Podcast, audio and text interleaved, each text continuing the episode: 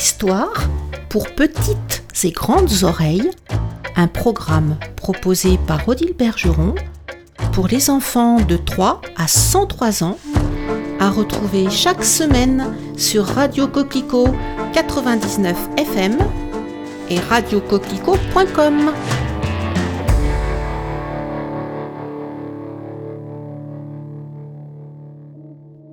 Dès 1975, Tommy Ungerer fait don d'une partie de son œuvre et de sa collection de jouets au musée de Strasbourg, sa ville natale. Il lui lègue 1500 ouvrages de sa bibliothèque personnelle en 2007, année de l'inauguration du musée international de l'illustration qui porte son nom. Tout autant attaché à la culture latine que germanique, Tommy Ungerer dessine la fontaine de Janus, monument inaugurant les 2000 ans de Strasbourg. Il signe les plans d'une école en forme de chat à Karlsruhe, Outre-Rhin, symbole de l'amitié franco-allemande. Tommy Ungerer confiait Mes racines sont en Alsace, mais mon feuillage est en Irlande. Il s'éteint à Cork le 9 février 2019 à l'âge de 87 ans, laissant dans son sillage une œuvre foisonnante, cadeau universel fait à l'imaginaire.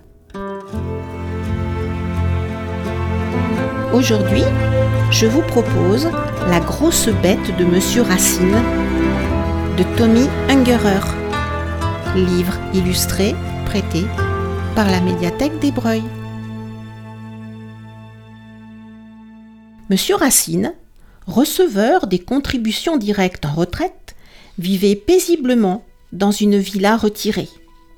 Il était heureux à sa façon, allant, venant, les pieds à l'aise, surveillant les oiseaux et les nuages et bricolant dans son petit jardin.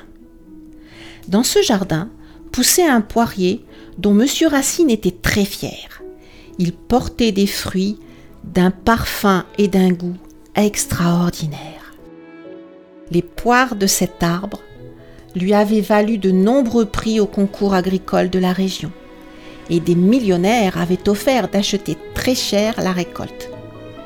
Que ferais-je de tout cet argent pensait M. Racine. Les poires sont à moi, je les aime, je les mange. Elles ne sont à vendre ni en gros ni au détail. M. Racine était un homme heureux. Mais un matin, hélas, trois fois hélas, il s'aperçut que toutes ses poires avaient disparu. En menant son enquête dans l'enclos, il remarqua de curieuses empreintes que le voleur avait laissées derrière lui. Oui, des empreintes vraiment étranges. C'était comme si la terre avait été foulée par un gros pilon plutôt que par des pieds. C'est renversant. Véritablement renversant, s'écria-t-il. Il n'y aurait qu'un jeune éléphant pour avoir laissé de telles traces. Une poire pendait immobile à une haute branche. Ah Il en reste une dit M. Racine.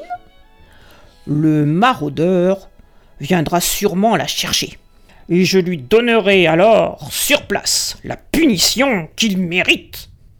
Il alla chercher du fil, en attacha un bout à la poire dorée et l'autre à la sonnette qui pendait à l'entrée de la villa.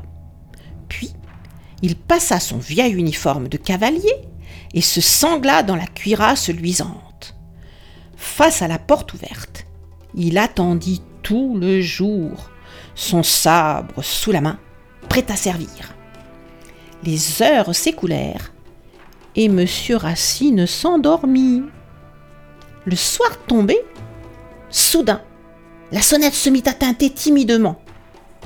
Notre justicier se leva d'un bond et saisit son sabre. Oh, sapristi Là, dans le crépuscule, se tenait une bête qui était bien la chose la plus étrange que monsieur Racine eût jamais vue. C'était à peu près de la taille d'un jeune veau. De loin, on eût dit un tas de vieilles couvertures. De longues oreilles flasques pendaient comme des chaussettes des deux côtés d'une tête dont on ne voyait pas les yeux une crinière hirsute couronnait un museau tombant. Les pieds ressemblaient à des souches et les genoux flottaient dans une peau trop large. Ça ne faisait aucun bruit. La colère de Monsieur Racine fit place à la curiosité. Ça ne me paraît pas bien dangereux, se murmurait-il en sortant de sa maison. La bête ne bougeait pas et semblait même disposée à faire connaissance. Monsieur Racine sortit un macaron de sa poche et, le piquant à la pointe de son sabre, le présenta à la bête. L'offre amicale fut acceptée. Quelque gentillesse de ces genres, et on pourrait l'apprivoiser, pensa M. Racine. Il alla dans sa cuisine, en rapporta un morceau de tarte aux pommes, du saucisson, du pâté et une bouteille de vin rouge. Et l'homme et la bête pique-niquèrent cordialement sous le poirier. Il faisait nuit quand l'animal se leva pour partir.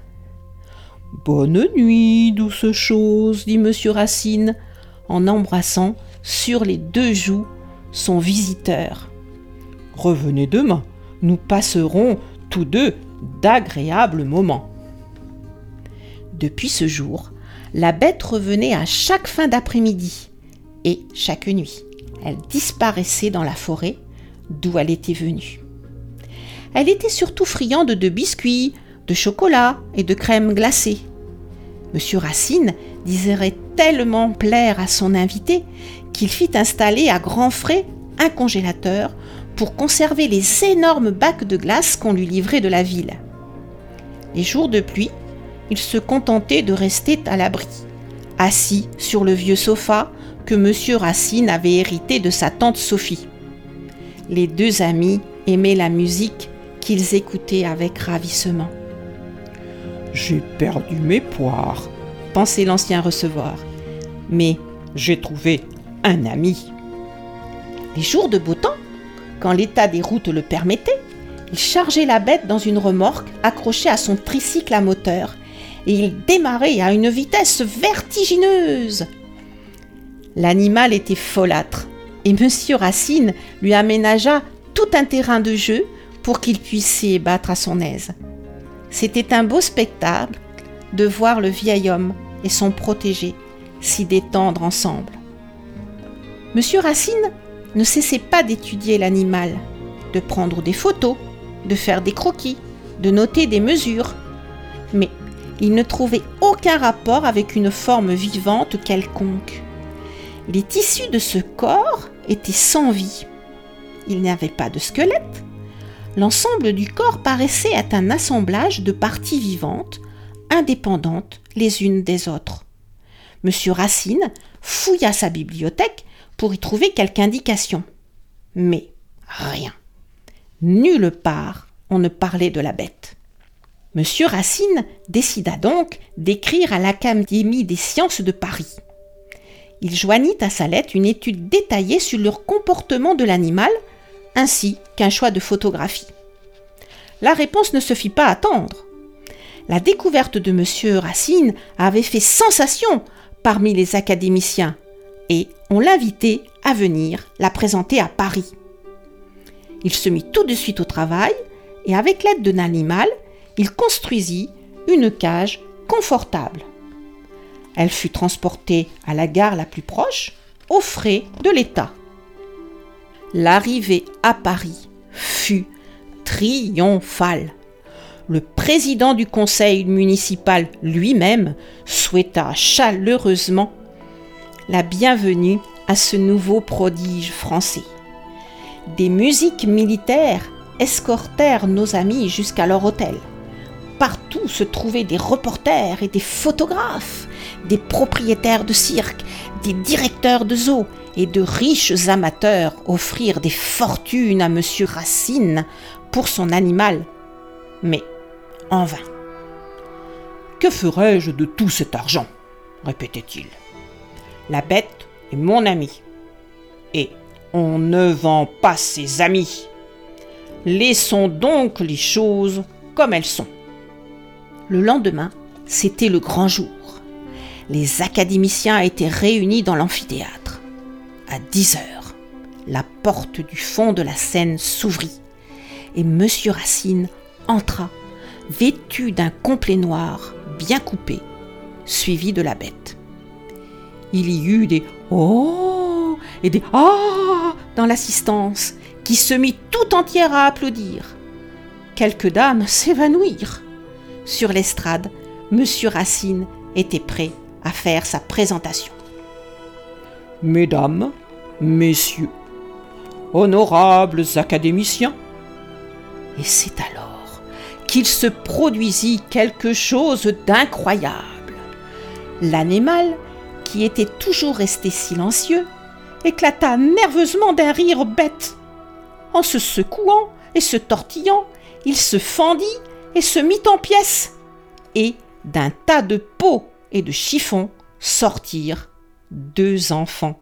L'assemblée, d'abord muette et frappée de stupeur, se déchaîna. Ce fut la panique. On appela la police pour évacuer l'amphithéâtre.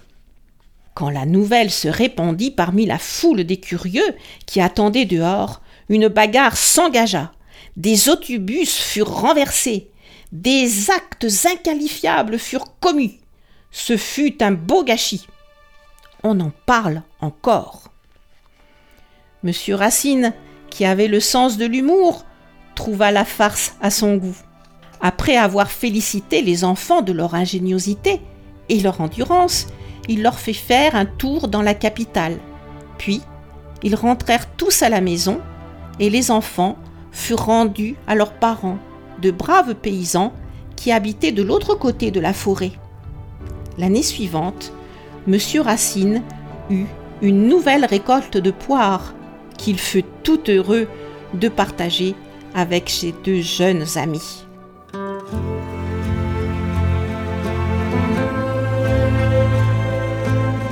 Grosse bête de Monsieur Racine de Tommy Ungerer, livre illustré prêté par la médiathèque d'Ébreuil. C'était Histoire pour les petites et grandes oreilles, un programme proposé par Odile Bergeron pour les enfants de 3 à 103 ans, à retrouver chaque semaine sur Radio Coquelicot 99 FM et radiocoquelicot.com.